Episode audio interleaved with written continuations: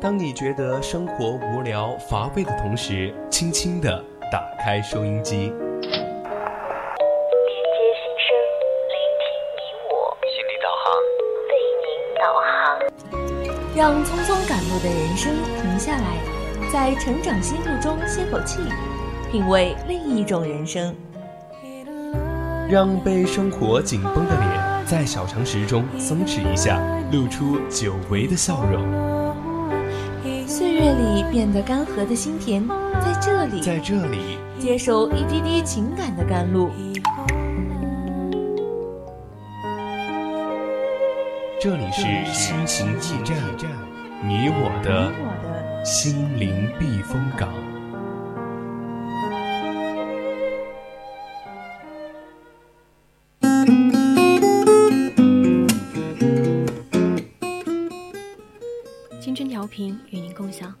亲爱的听众朋友们，大家晚上好。您现在收听到的是四川宜宾学院校园之声 VOC 广播电台，这里是每周周二晚上的二十一点至二十二点为您送上的节目《心情驿站》，我是主播阿来。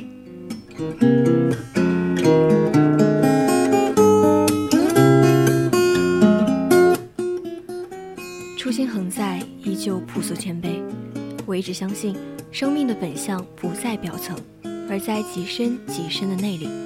不管日常生活的表面是多么的混乱粗糙，在我们每个人内心最幽微的地方，依旧永远深藏着一份细致的初心。那生命最初时就已经拥有的，对一切美好事物似曾相识的乡愁。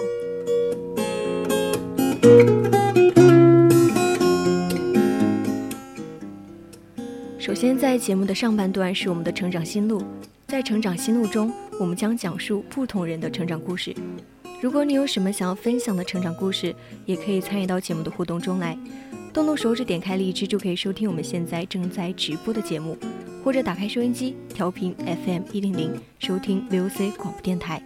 微博 @VOC 广播电台，微信搜索“青春调频”。你也可以加我们的 QQ 听友四群二七五幺三幺二九八。总有一丝感动，不经意的围绕在你身边；总有一种声音呼唤你疲倦的心灵。感动来自心情故事，声音来自成长心路。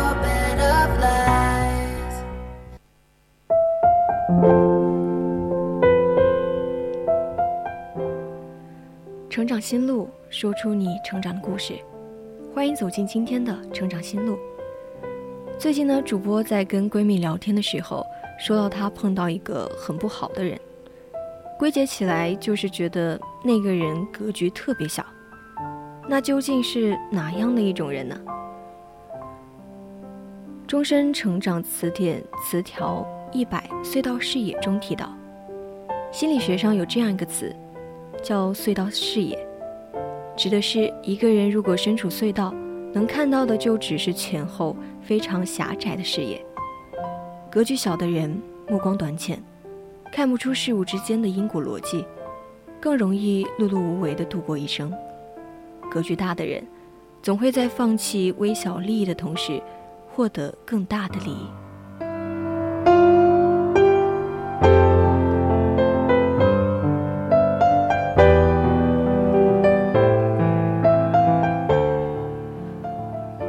接下来，主播就给大家分享一篇来自微信公众号的文章：远离你身边格局小的穷人。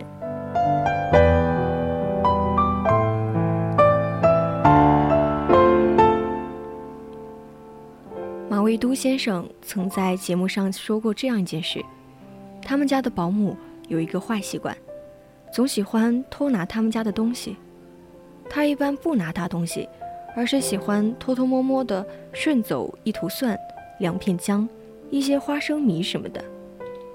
一般抓到保姆偷东西都会开除，但马未都没有，而是选择好的跟他说：“你如果需要什么，你可以拿，但你得说一声。”但保姆还是屡教不改。这样的人，也许物质上并不贫穷，但做事的格局实在令人不敢恭维。什么是格局呢？格局是一个人内在精神的直接反应，是一个人心胸气魄的体现。格局小的穷人，喜欢贪小便宜，内涵让人一望到底。或多或少，我们身边都有这样的人，让舍友帮忙带饭，却从来不付钱；去餐馆为了免单，故意挑刺，为难服务员；若无其事的一次次顺走办公室里的办公用品。为了省钱，总是让熟人帮忙免费的翻译、P 图当苦力。骨子里的贫穷，让他们的眼里除了眼前的利益，根本看不到其他。然而很多时候，他们以为自己贪了小便宜，其实反而是吃了大亏。贪便宜失去的是别人的信任，失去的是自己的人品，而这些东西，是多少钱都买不回来的。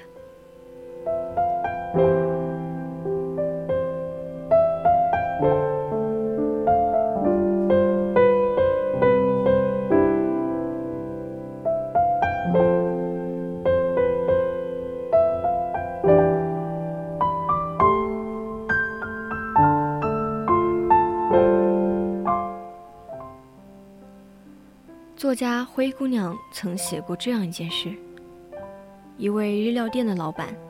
无论营业额多高，也不肯给员工加薪，理由是：万一我明年赚不到那么多钱了怎么办？后来他又觉得每一张餐桌上的免费酱油消坏太多，于是千方百计地掏出了一种新设计的酱油瓶。这种瓶子很难倒出酱油，只有用力的甩动才能勉强地流出几滴。老板很开心。觉得终于可以节省下酱油的开支了。然而一个月之后，店内盘点时才发现，酱油的用量不但没有减少，反而大幅度的上升。老板难以置信，在店里面观察了几天客人们的用餐情况，终于弄清楚了原因。原来，客人们倒不出酱油，就索性把盖子拧开，直接从瓶口把酱油倒进碟子里。自然就更浪费了。目光短浅，视野狭窄，斤斤计较，让这位老板最终只能作茧自缚，损失的更多。有人说，你在乎的往往能反映出你的水平。格局小的穷人，成天纠缠于鸡毛蒜皮的琐事，无法专注于真正重要的人生命题。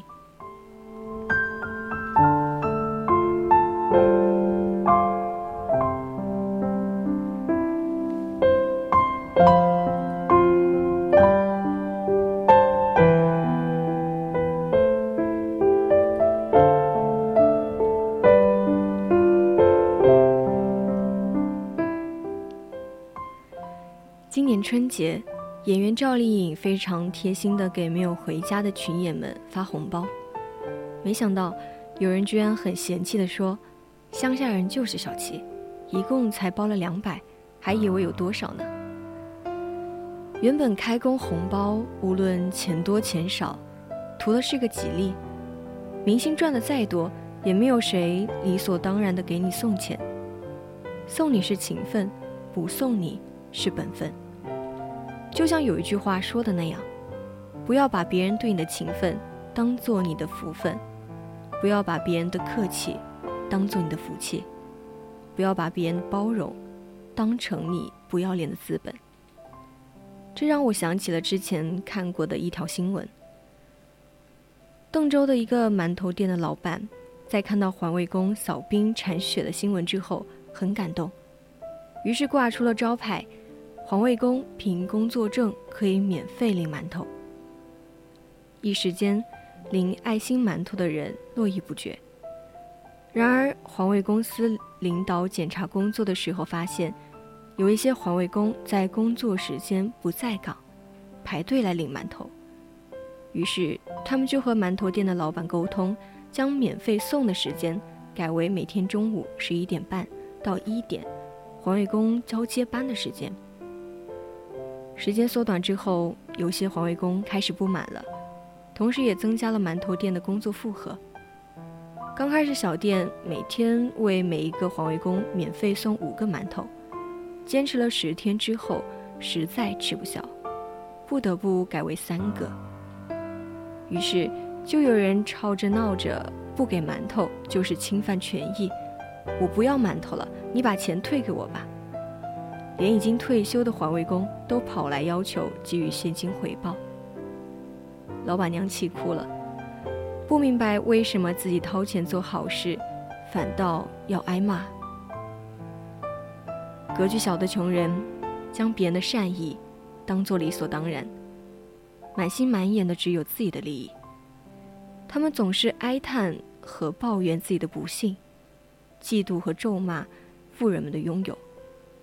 他们肆无忌惮地消费别人的善良，将办事的不如意都怪罪在别人身上。最不可试探的，就是这一类人的人心，因为，他可能会让你绝望。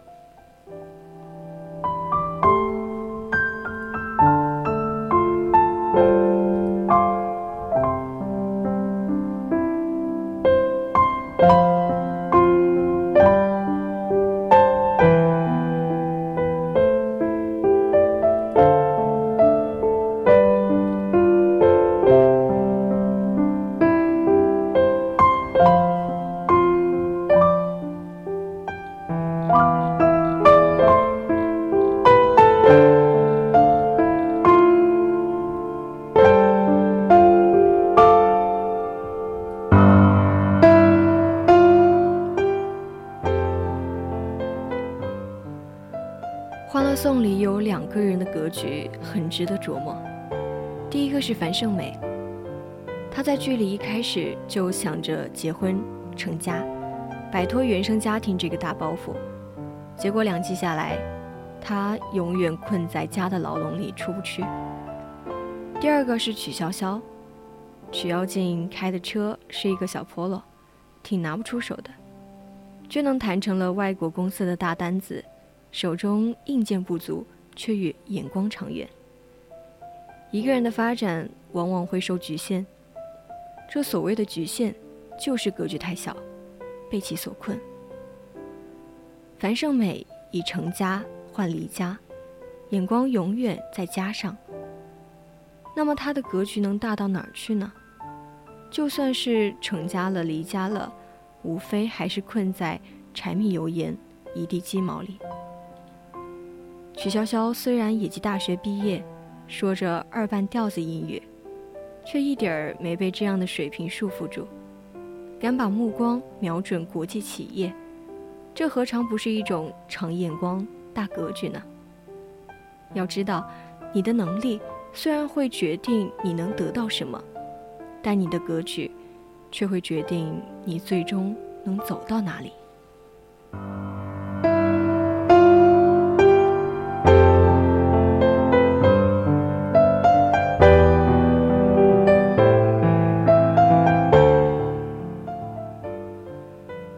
菲尔的气场里说，一个人的气场由三部分组成：是、格局，还有人气。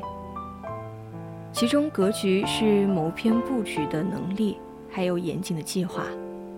人生就好比一盘棋，棋的格局决定了对弈的结局。有的人在下自己人生那一盘棋的时候，随性且随意，不懂得积累，不懂得付出。只看中了眼前几颗可以吃的几颗子，也没有布局，反而容易因小失大，积如散沙，所以人生也过得混乱不堪。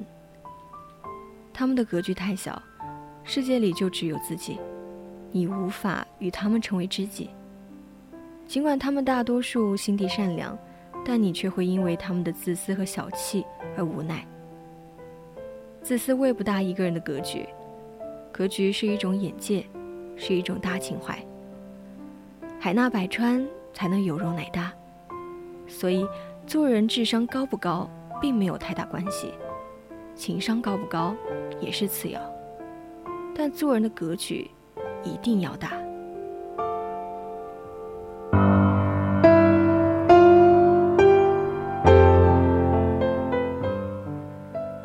你可以不聪明，也可以不怎么懂得交际，但一定要大气。格局等于成功，技巧等于坟墓。那些小格局的人，他们极容易与生活里面的一切斤斤计较，容易把目光只放在眼前的利益上，也不太可能撑起一个体面的人生。所以啊，对不起，我不想跟格局小的人做朋友。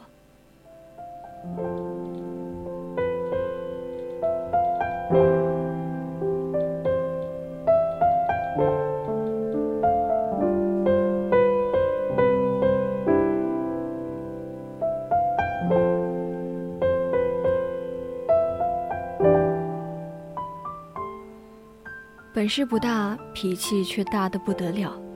我们每个人的工作、学习还有生活当中，都会遇到这样的人。他们可能是你的同事、客户，也可能是同学、老师，还可能是恋人。这些脾气暴躁的人，通常有一个共性：如果是跟一些不能理解或包容自己的人发生冲突，尽管是百般不情愿、百般的委屈，但在经过一番挣扎之后，他们最终还是会选择迁就对方。但倘若是跟个别能理解和体谅自己的人发生冲突，他们绝不轻易让步，而是通过各种无理取闹，还有坏脾气，来迫使对方向自己屈服。对亲密的人很凶，而对那些习惯于伤害自己的人却很温柔。这实际上是跟欺软怕硬是一种德行。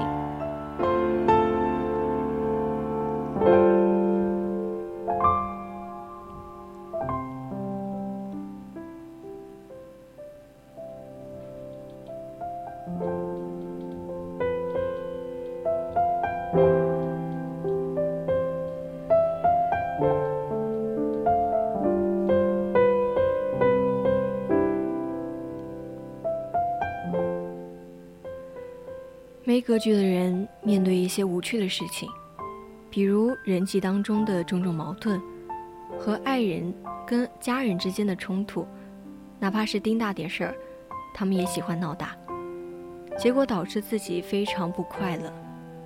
但如果涉及一些自由而无用的高贵问题，哪怕是大体，他们也只会小做，因此根本无法收获乐趣。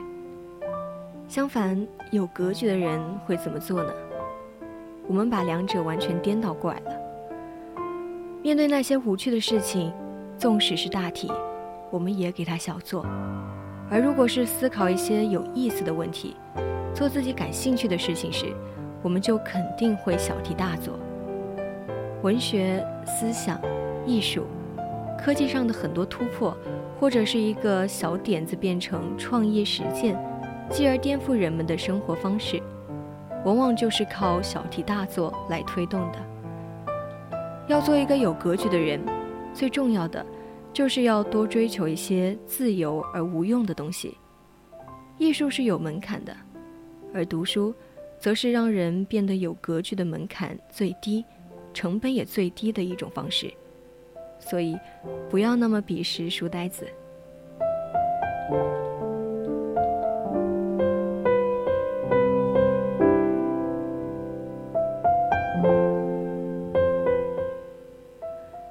远离你身边格局小的穷人，让自己拥有更大的格局。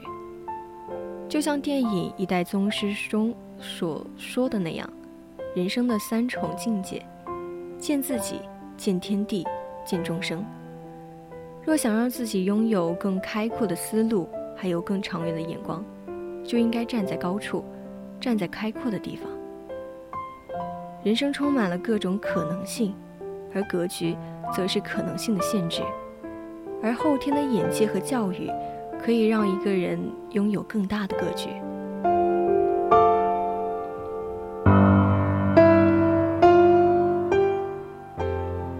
作家陆金波说过：“千万不要给你的孩子只塑造一个世俗的、眼下的、渺小的世界，要从小给他看星空、海洋、恐龙、神话。”以及圣贤，这样等他长大以后，他就有足够的胸怀，去容忍各种无趣的生活。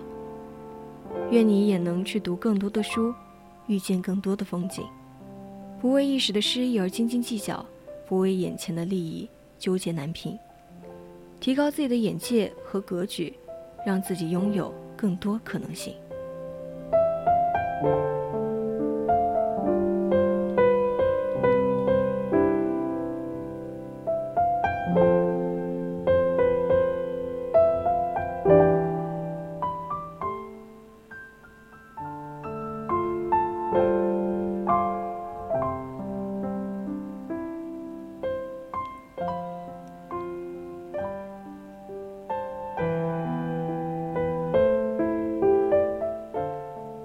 今天心情驿站上半段的节目到这里就结束了，我是阿来，我们下一期再见。